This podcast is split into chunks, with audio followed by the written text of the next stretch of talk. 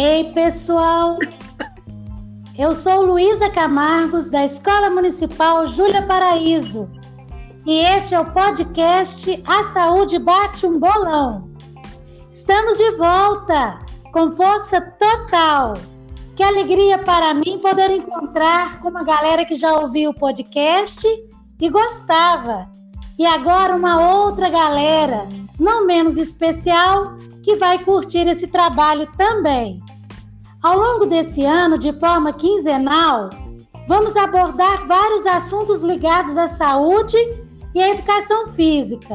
Fiquem ligadinhos! Estaremos no Instagram e Facebook da escola, no Spotify e no Anchor.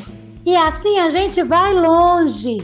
E como não poderia deixar de ser, hoje vamos falar sobre a prática de exercícios físicos em casa como fazê-los, por que fazê-los, onde fazê-los, reavivar a ideia de que as atividades físicas fortalecem o nosso sistema imunológico, tão requisitado, e também prevenir o aparecimento de doenças que podem se tornar crônicas. Então, bora começar! Estamos vivendo a pandemia do coronavírus e as suas consequências. Já faz um ano, hein, gente? Uma dessas consequências é o isolamento social. Isso tem feito com que todos nós repensemos o nosso estilo de vida. Assim sendo, temos que criar e recriar rotinas para nos mantermos saudáveis, física e mentalmente. Algo que tem chamado nossa atenção é como nos mantermos saudáveis em meio à quarentena e como praticar atividade física sem corrermos risco de contaminação pelo Covid-19? Fazer exercícios físicos com regularidade geram diversos benefícios para o corpo e para a mente. Por isso, a prática é tão recomendada por profissionais da saúde. Destacamos aqui: a atividade física fortalece o sistema imunológico o que faz com que o corpo produza respostas mais rápidas e eficazes contra organismos invasores, como o coronavírus. E também previne o desenvolvimento de doenças crônicas não transmissíveis, como hipertensão e diabetes. Controlam os níveis de colesterol, melhora o condicionamento muscular cardiorrespiratório, melhora a qualidade do sono, reduz o estresse e é uma grande aliada no tratamento da depressão e ansiedade, entre outros. A questão é manter-se ativo, manter-se ativa. Esse é um assunto para lá de importante, vocês não acham? Para incrementar essa discussão, chamamos duas pessoas muito queridas uma delas vocês conhecem. É minha colega de trabalho e amiga, a professora Giane Mara da Silva, trabalhando este ano no primeiro e terceiro anos da Escola Municipal Júlia Paraíso. E a outra pessoa é o educador físico Igor Ferraz, bacharel em educação física, palestrante, personal trainer, recreador de eventos infantis, acompanhante personalizado infantil voltado para os esportes e atualmente professor no Minas Tênis Clube. Ou seja, uma pessoa bem formada e bem gabaritada, apropriada para nos ajudar nesse momento complexo pelo qual estamos passando. Vamos colocar esses dois na roda? Boa tarde, Giane. Como você vai? Oi, Luísa. Tá me ouvindo? Estou. Boa tarde a você, boa tarde aos pais, boa tarde, Igor e todos que nos escutam. É um prazer enorme estar aqui conversando sobre um assunto que eu gosto tanto, e com pessoas que também me são muito queridas, como você e o Igor. Antes é lógico que bate aquele friozinho na barriga, né? Ixi. Mas que torna ainda mais gostoso, mais emocionante esse bate-papo. Eu tenho certeza que vai ser muito bom e vai agregar bastante para todos nós. Não tenho dúvidas, Giane. Boa tarde, Igor. Seja muito bem-vindo ao podcast A Saúde Bate um Bolão. Tudo bem com você? Olá, Luísa, Giane, boa tarde. Estão me ouvindo bem? Sim, boa tarde. Ah, obrigado demais pela recepção, pelo convite. Estou, sim, extremamente feliz de estar podendo colaborar. Espero atender todas as expectativas. Ah, não, não tenhamos dúvida disso.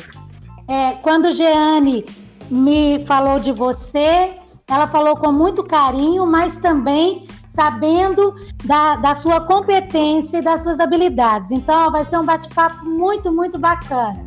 Ô, Giane. Oi. Então vamos lá, né, minha filha? Começa aí, Giane, a fazer a sua pergunta para o Igor. Então vamos lá, Igor. É, neste momento né, de isolamento social que todos nós estamos passando, é, tem, quem tem criança em casa não pode pensar apenas em orientá-los nas atividades escolares estão online nesse momento. E nem entretê-la somente com smartphones, tablets, videogames e televisão. E com a impossibilidade dessas crianças frequentarem as nossas aulas de educação física na escola e também de fazerem aquelas atividades né, extracurriculares como futebol, balé, natação, sem poder descer para as quadras dos prédios pelo risco de aglomeração, nós estamos percebendo, estamos percebendo que o nível de atividade física das crianças tem reduzido muito.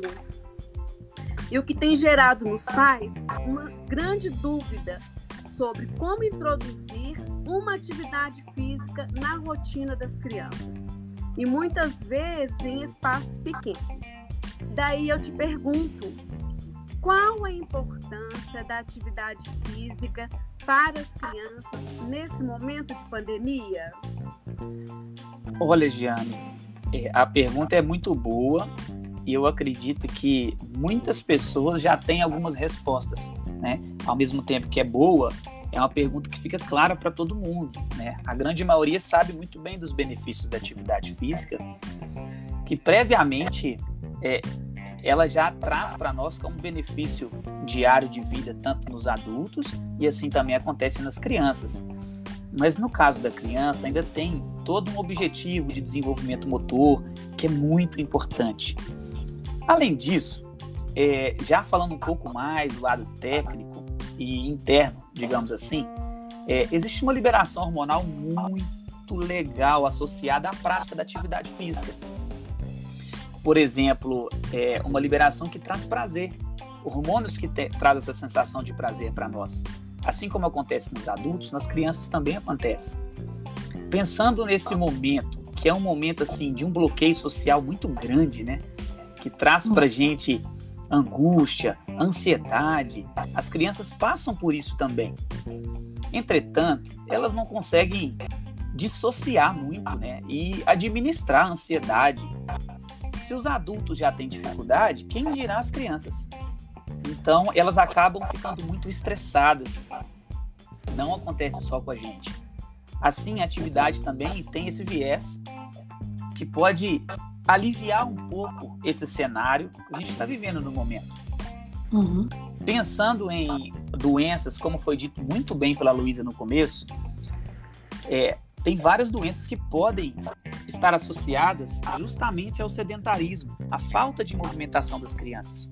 E como elas estavam acostumadas, e os pais também, a ter essa responsabilidade de se movimentar durante a semana nas escolas, agora a chance de adquirir algumas doenças que elas estão associadas à falta de, da atividade, da prática da atividade, do gasto energético, como obesidade, por exemplo, aumentou bastante, uhum. muito por conta do sedentarismo, né, que agora está sendo entregue nas mãos dos smartphones, da internet, que os pais às vezes não têm muito tempo de praticar atividade como as crianças praticavam antes nas escolas, né?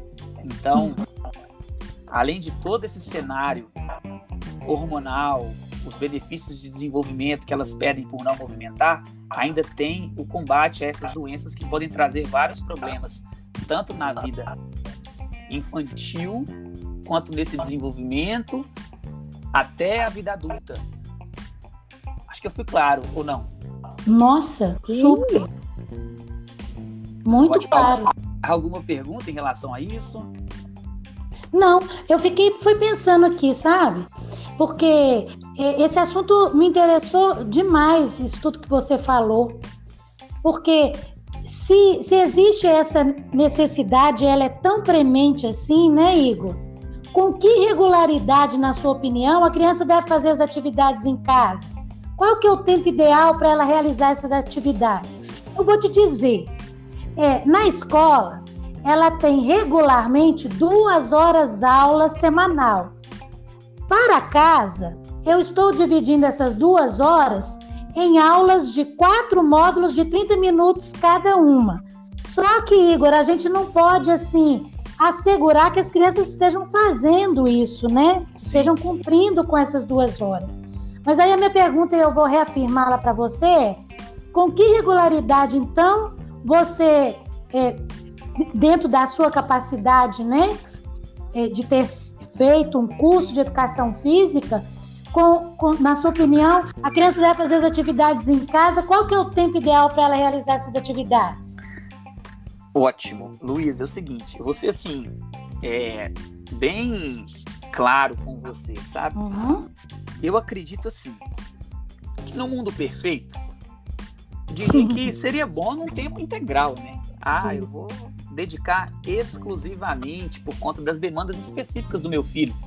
É, hoje eu tenho filho também, sei como que é. É a demanda se deixar. Cinco horas é pouco para eles, né? Com certeza. Então, seria excelente. A Giane sabe bem como é que é isso aí. Verdade. E na casa dela tem também, por aí vai. Então, eu diria que no mundo real, viver integralmente para os filhos seria o perfeito. Mas voltando um pouco para a realidade, cercada de home office, serviço de casa, problemas familiares, Covid e etc.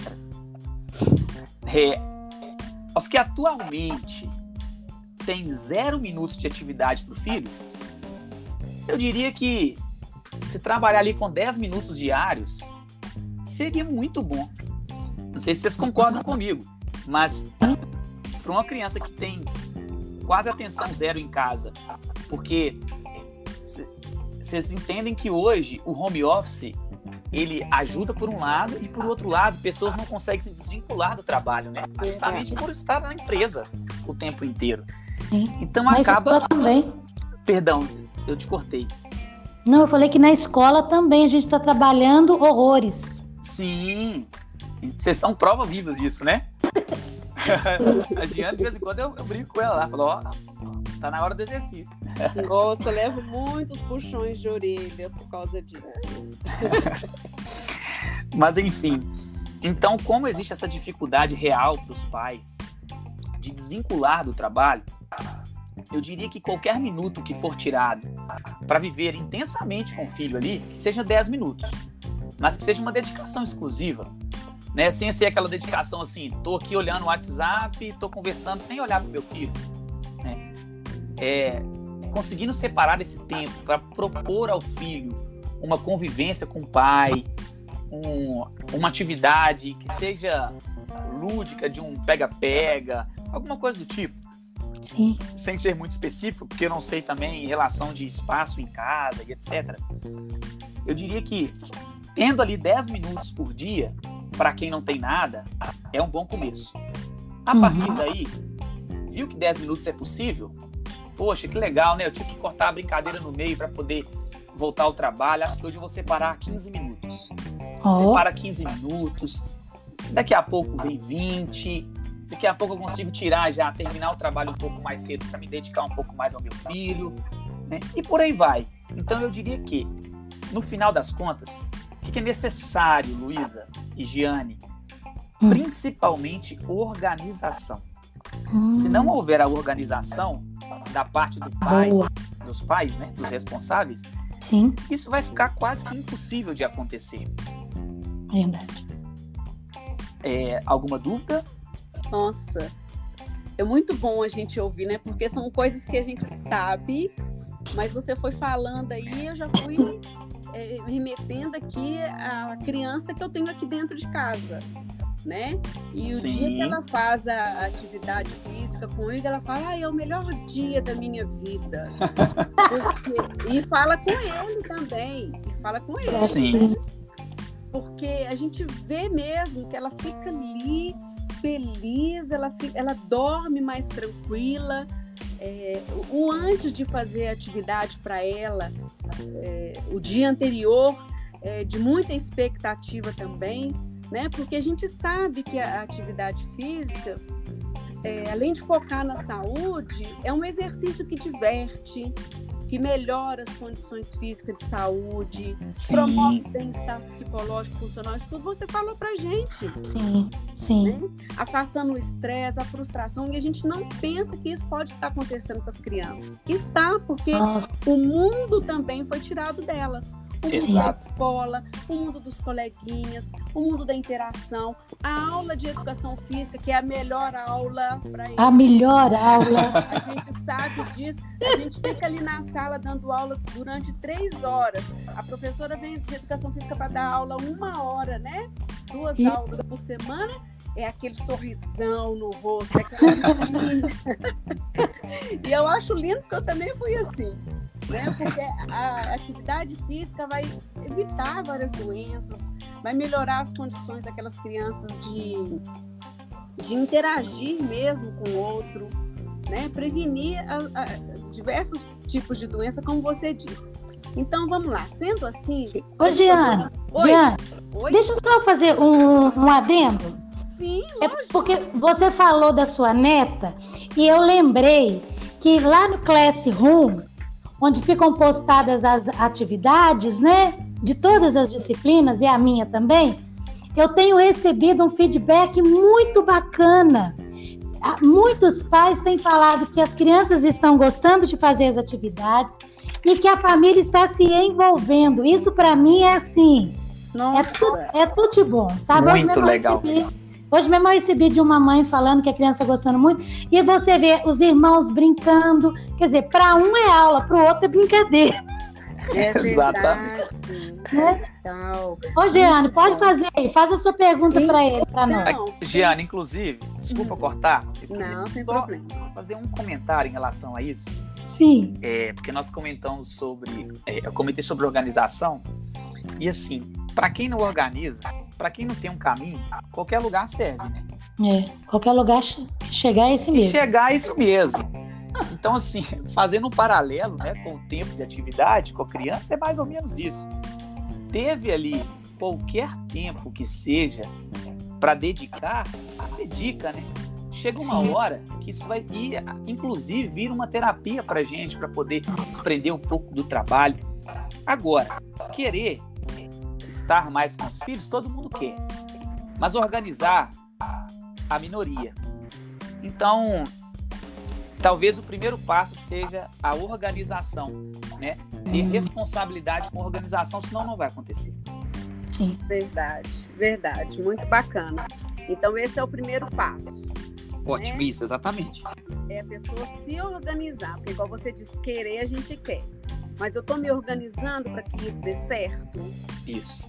E o que mais você sugere que seja feito, Igor? Porque é, muitas crianças estão dentro de casa, em apartamentos, espaço muito pequeno, né? Às vezes até sem espaço. Nós já vimos é, vários pais, né, Luísa, que Sim, vídeos pra gente que dentro de um, de um espaço minúsculo eles colocam ali o cesto, eles arremessam a bolinha e fazem família, eles se divertem. Sim.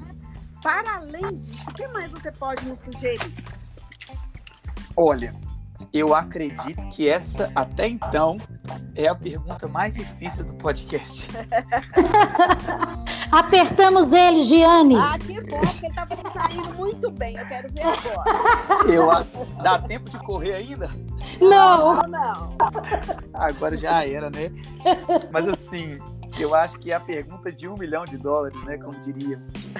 Porque é o seguinte, é, realmente, pelo, pela dificuldade, é, são muitos detalhes, né? Primeiro, a falta de prática dos pais com o que desenvolver, em que idade eu faço isso, em que idade eu faço aquilo. Muitas coisas são estudadas na faculdade, a gente não uhum. fica tantos anos na faculdade sem pegar todo um, um processo de, de, desenvolvimento. Existe um desenvolvimento motor estudado há muitos anos. Perfeito. A gente tem algumas capacidades que, que elas são desenvolvidas e melhor trabalhadas em uma certa faixa etária. Isso. E se a gente conseguir seguir isso, que é o que os professores de educação física geralmente seguem, a gente tem um resultado melhor, um resultado ótimo, né? Uhum. Então, é, isso exemplifica um pouco da dificuldade que é para os pais, inclusive os pais que estão escutando, que vão escutar. É, eu, assim, entendo muito bem a dificuldade que é. Às vezes, um administrador de empresa, um, sei lá, um, um médico, um comerciante, dar educação física em casa, principalmente com espaço reduzido, é. né, sem, uhum. sem ter outras crianças envolvidas para quem tem às vezes um filho só, ou só os dois, de faixa etárias diferentes, principalmente, vai só dificultando. É. É, mas então, eu acredito muito o seguinte: hum. que eles precisam. Ninguém conhece melhor os filhos do que os próprios responsáveis por eles. Verdade. Então, é, quanto mais velho o filho, mais desenvolvido, mais exigente eles ficam. Então, a brincadeira, eu tenho um filho hoje de um ano e onze meses. O que o Miguel brinca, a Maria, neta da Giane, não brinca. Tudo, né? Não é tudo que envolve ele que envolve ela. Né? Tem coisa que ela não vai gostar de fazer. Então, o que, que eu sugiro? É, existem algumas. Obviamente que para quem tem mais tempo, pesquisar seria o perfeito, né? Ah, vou pesquisar aqui uma brincadeira que atinge melhor essa idade. Por exemplo, é, crianças ali por volta de seis anos, aquelas clássicas brincadeiras como batata frita, amarelinha, fazer boliche de copo de plástico com bola de meia, são algumas coisas que podem ser feitas e improvisadas em casa, né? Coelhinho sai da toca, cobra cega, esse tipo de brincadeira que com certeza os pais estão me escutando falar agora devem estar remetendo à infância, né? Nossa, que delícia. É, e aí é muito bom, porque são brincadeiras que pode ser, podem ser feitas em qualquer lugar. Inclusive, se tiver algum, algum lugar que vocês podem disponibilizar é, algum conteúdo para os pais, eu sugiro que depois vocês, vocês façam uma, uma breve lista de sugestões que podem ser feitas para eles. Eu posso até encaminhar se vocês quiserem. Mas, enfim, os desenvolvimentos eles são diferentes de acordo com as idades. Então, Sim. a gente costuma dizer que no início, ali, quando a criança está entre um e dois anos, é uma fase rudimentar que chama. Só sendo um pouco técnico, mas eu vou tentar ser o mais didático possível. É, na fase rudimentar, que é a fase de ali até dois anos de idade, as crianças aprendem a alcançar, prender e soltar, quando fica prendendo e soltando o dedinho da gente, né? É, engatinhar, ter o controle do tronco, andar. Isso é o que é desenvolvido nessa fase, que não é o caso dos alunos de vocês. Uhum. Ali, a partir daí até uns sete anos, tem uma fase que a gente chama de fundamental, uma fase motora, que eles já treinam equilíbrio, é, tanto dinâmico quanto estático, né? Tanto paradinha, por exemplo, ficando em cima de um pé só, ou dinâmico, tendo que correr, andar, ou tendo que brincar de cobra cega, por exemplo. Né? Para eu entender ele onde que eu tô, né? Ter acesso ao corpo, saber que, que parte do corpo que é, identificar, saber se eu estou encostando na parede, se estou encostando no móvel, essas coisas que eles estão na época de desenvolver, correr, saltar, chutar, lançar a bola, receber, joga a bola na parede pega. Esses detalhes são detalhes desenvolvidos nessa idade, até uns 7 anos de idade. E assim, claro, gente, que é, nada é taxativo, por exemplo. É até 7 anos, nós daqui para frente já não pode fazer isso mais. Claro uhum. que não. Tem crianças que têm mais dificuldade justamente por não ter vivenciado isso antes. Verdade. Que é o risco, Luísa e Giane, que a gente corre uhum. justamente por estar passando por esse momento agora, que crianças estão deixando de desenvolver isso na escola, não estão tendo acesso a esse desenvolvimento, e lá na frente vão ter mais dificuldade se não for estimulado em casa. Certo? Certo. É, e é uma preocupação da gente que mexe com isso. E a partir do, dessa fase, até sete anos ali, que eles trabalham é, uma fase que a gente chama de inicial, elementar e madura. Né? É uma fase inicial que tem pouco controle. Vou dar um exemplo. Hum. Ela, a criança está chutando. Ela tem, ela está na fase inicial é quando ela tem mais dificuldade para chutar. Ela chuta, mas com pouco domínio ali do chute. A fase elementar é uma fase que já tem um pouco mais de controle. Então você consegue controlar melhor esse chute. E a fase madura uma fase que já tem um bom controle, sabe direcionar e etc. Eu estou falando isso, sendo técnico? Para que os pais entendam que é importante observar a própria evolução do filho em qualquer situação. Eu falei do chutar porque fica fácil a associação. Mas uhum. seja ela numa brincadeira que está desenvolvendo, seja em um jogo de dama, que ficou fácil a dama, ó, ah, tá aprendendo agora as peças, tá aprendendo o que que faz. Agora ficou, nossa, agora tá sabendo até jogar. Nossa, tá me dando um show na dama. Vamos passar pro xadrez agora. Então entender que é necessário estimular essa evolução. Uhum. E por último, ali do a partir dos 7 até os 14 anos, que aí finaliza aí a fase de vocês, uhum. é antes um pouco, né? É já é uma fase mais especializada, que os meninos já conseguem aperfeiçoar o que foi a, o que houve de aprendizado até essa fase. Então, refinar um pouco esses movimentos, né? Fazer umas brincadeiras que têm é, maior nível de dificuldade e etc. Então, eu vou até parar de falar um pouco sobre isso, porque ficou muito, fica muito técnico. Mas eu queria dizer só que existem as fases, e essas fases são importantes ter uma noção que uhum. elas que existem evoluções dentro de cada brincadeira que você faz. Então, se o pai está brincando de pegador com a criança dentro de casa, pô, tô brincando de pegador aqui. Ficou fácil. Vamos fazer o seguinte: você e seu irmão agora tem que pegar de dupla. Aí as duplas têm que correr atrás. Então, que cada brincadeira tem uma certa evolução, uhum. justamente para gerar competitividade, né? ludicidade, que é uma parte muito importante de desenvolver nessa fase, né? ser o, quanto, o mais lúdico possível. Ou seja, é uma tarefa difícil, mas usar da criatividade, usar da internet, que é uma, uma fonte de pesquisa assim abundante, que tem uhum. muito material legal para poder olhar mas aí, gente, entra naquilo que nós acabamos de responder na pergunta anterior. Isso depende de disponibilidade, de organização. Ah, uhum. hoje eu não tenho. Ah, beleza, depois do trabalho, pesquisa alguma coisinha que você pode brincar com o filho. Amanhã, na hora que você tiver o horário, o seu horário disponível ali, faz essa brincadeira. Né? Vamos procurar o que pode ser interessante para brincar com ele. Então é mais ou menos nessa linha, sabe? Vocês têm alguma dúvida, alguma colaboração com essa pergunta? Ô Igor, muito interessante tudo isso que você falou, porque além da organização, eu acho que nós estamos passando numa, por uma fase de nos reinventarmos. Uhum. Né? Então, eu não tinha tempo, eu não podia fazer, eu não conseguia fazer. Hoje eu tenho que fazer. Se eu quero, eu tenho que fazer. Perfeito. Eu quero que o meu filho se desenvolva, eu tenho que ajudá-lo, porque não tem outra pessoa. Hoje uhum. nós não temos outra saída. Eu não tenho o professor de natação, eu não tenho o professor de futebol, eu não tenho o professor de vôlei para onde eles faziam as atividades curriculares. Né? E a, a, próxima pergunta seria o papel dos pais, mas que você já deixou muito claro para nós.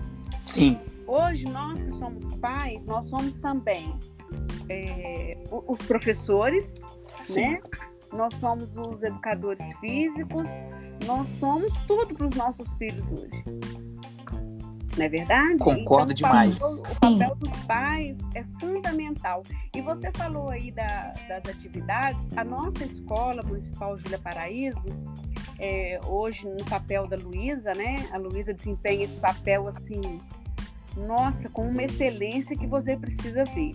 Ela está hum. sempre buscando atividades novas, atividades. E vem ela, viu? E vem ela. Tem hora que eu fico tentando imaginar até de onde que ela tira tanta coisa.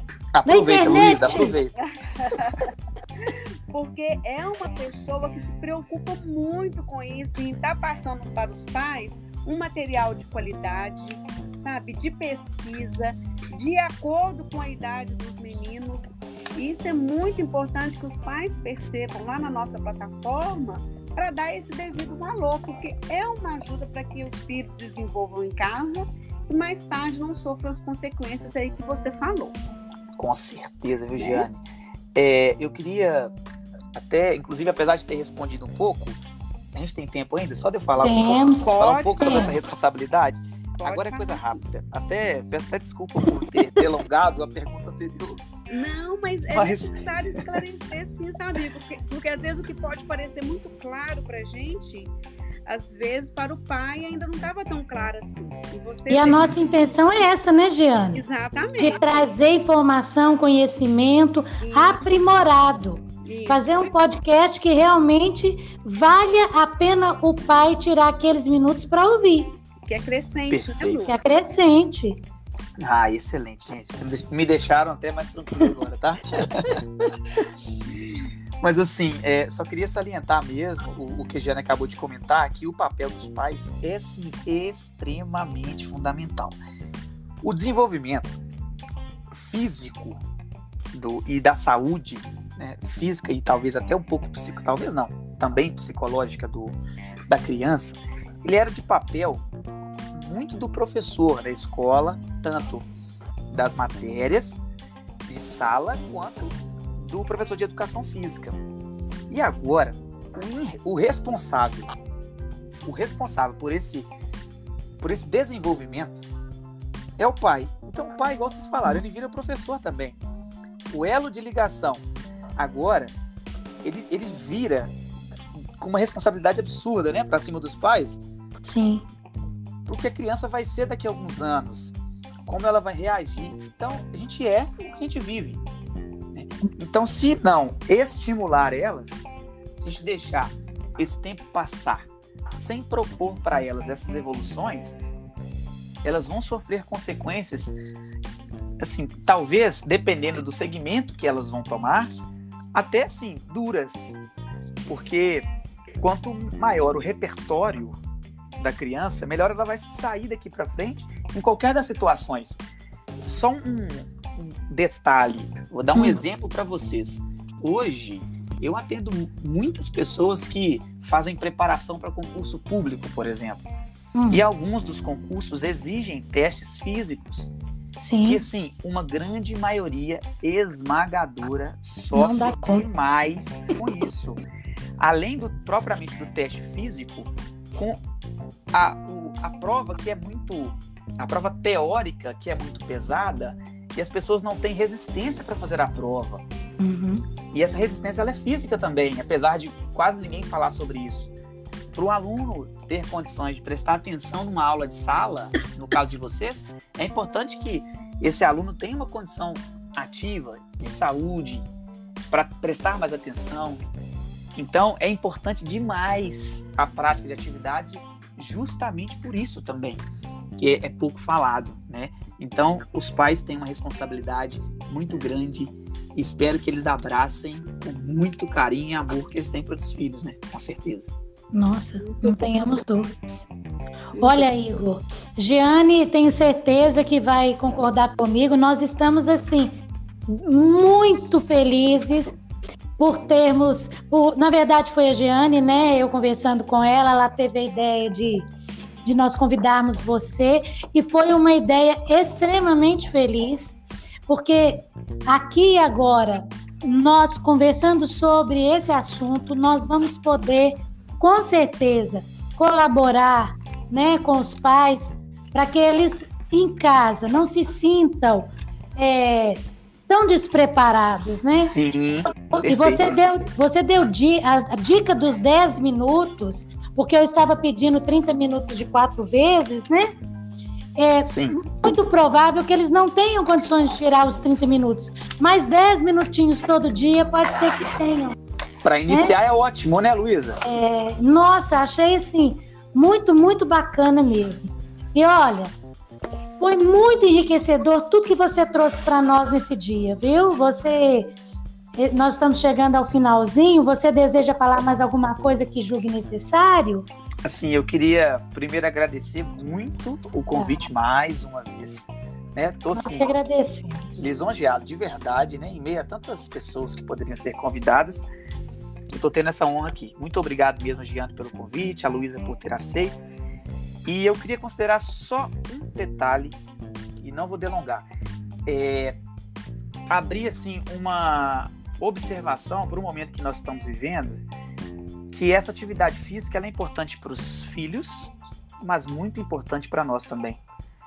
E não deixar de falar isso em nome da saúde, né? Então, nós somos profissionais da saúde temos essa responsabilidade. Então, eu queria deixar aí uma, uma mensagem que esses 10 minutos que eu falei sobre a atividade dos filhos, que ele pode se estender para os pais também. Porque se nós não tivermos saúde para dar suporte à família, os nossos filhos vão sofrer as consequências dessa falta da saúde uma hora ou outra. Então, esperar demais já está chegando, mas esperar demais, sem entrar em papo político, mas de governantes, de vacina e etc., não ficar refém totalmente disso. Que a gente nos cuide para nos tornarmos mais fortes caso apareça né, essa doença aí para nós ou outras também, que sejamos mais fortes para combatê-las. Não é isso? Então, muito obrigado, meninas.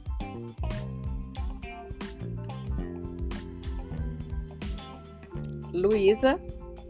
Oi, Luísa. Bom, parece que o som da Luísa deu algum probleminha. Vamos aguardar. Sim.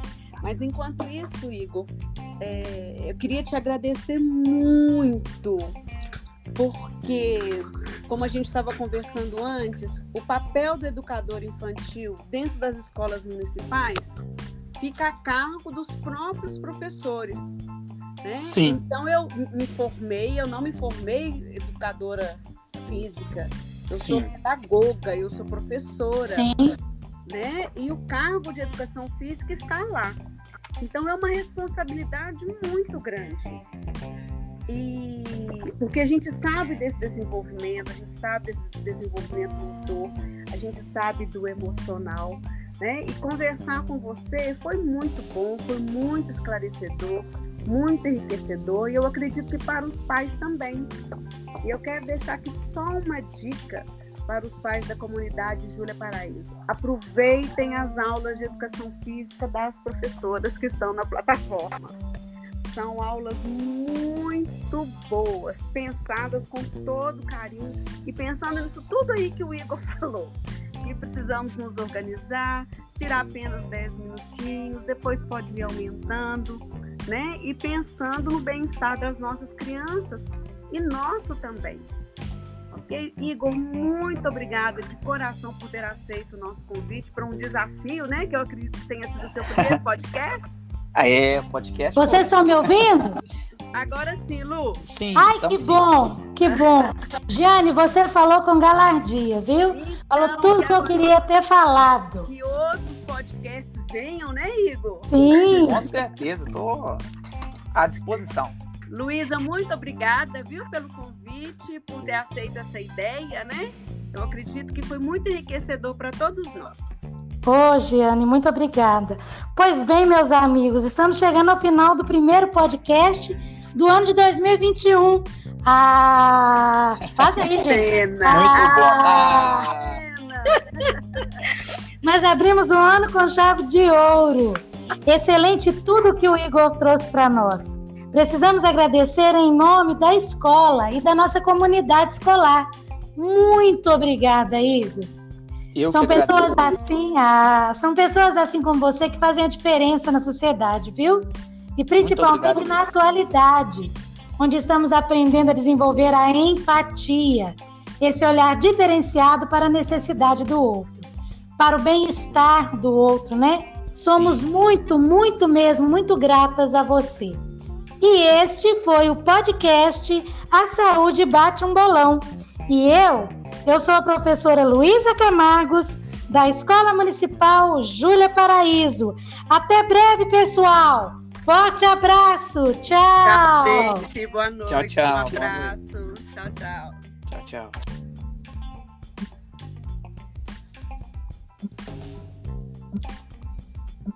Música